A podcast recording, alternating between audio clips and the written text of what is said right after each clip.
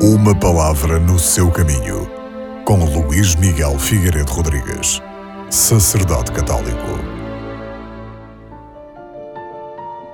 Na primeira leitura deste domingo, continuamos a ouvir a profecia de Amós, onde este profeta, de uma forma corajosa e ousada, denuncia o comportamento do povo que, vivendo há já alguns anos em paz e prosperidade, se entregou a uma vida dissoluta e longe do Deus que o tinha libertado do Egito.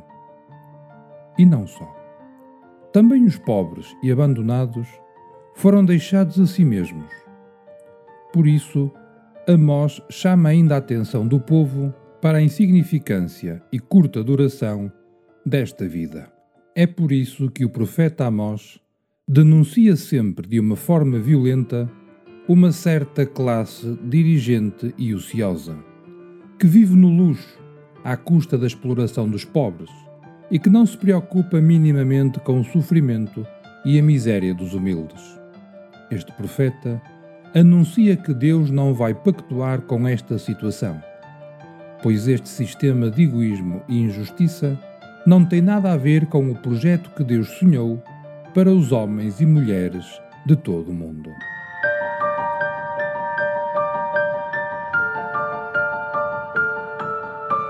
Uma palavra no seu caminho.